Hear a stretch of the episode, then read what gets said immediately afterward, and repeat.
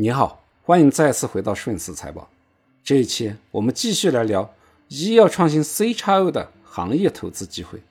第一点，坐地收钱，企业的盈利有保障，这个在我们上期的节目里面已经讲过了。第二点，上下游的资源优势明显，外部竞争力突出。在需求端，国内的创新药仍将持续发展，同时。CRO 企业也可以服务全球，获得更多的国外市场份额。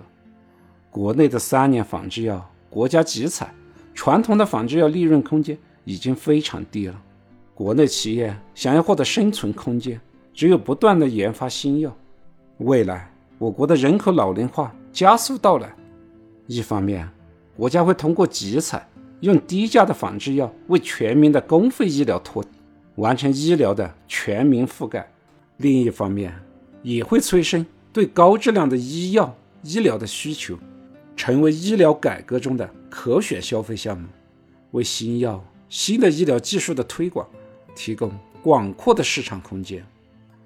从 C 超 O 的市场来说，虽然目前大部分的营收都在国外，并且受到美利国的打压，短期的业绩肯定会受到一些影响，但长期来看。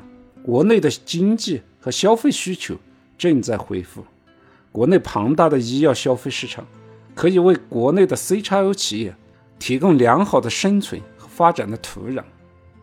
近几年，国内的医药研发投入也在大幅的增加，在2019年有210亿美元的投入，到了2024年，预计可以达到476亿美元的投入，年均增长率超过百分之二十。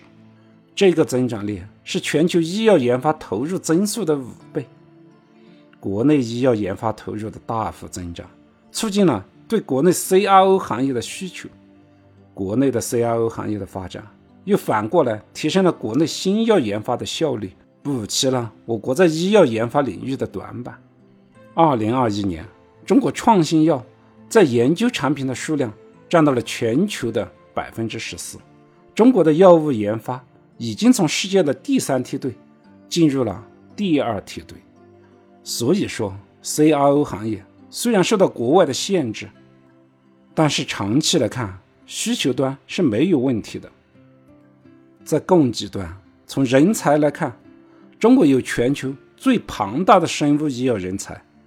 中国头部 CRO 企业的员工当中，硕士、博士的占比超过一半，而且同样研发能力的人员。他的薪资比发达国家要低百分之三十到四十，国内 CRO 企业可以享受到国内工程师的红利。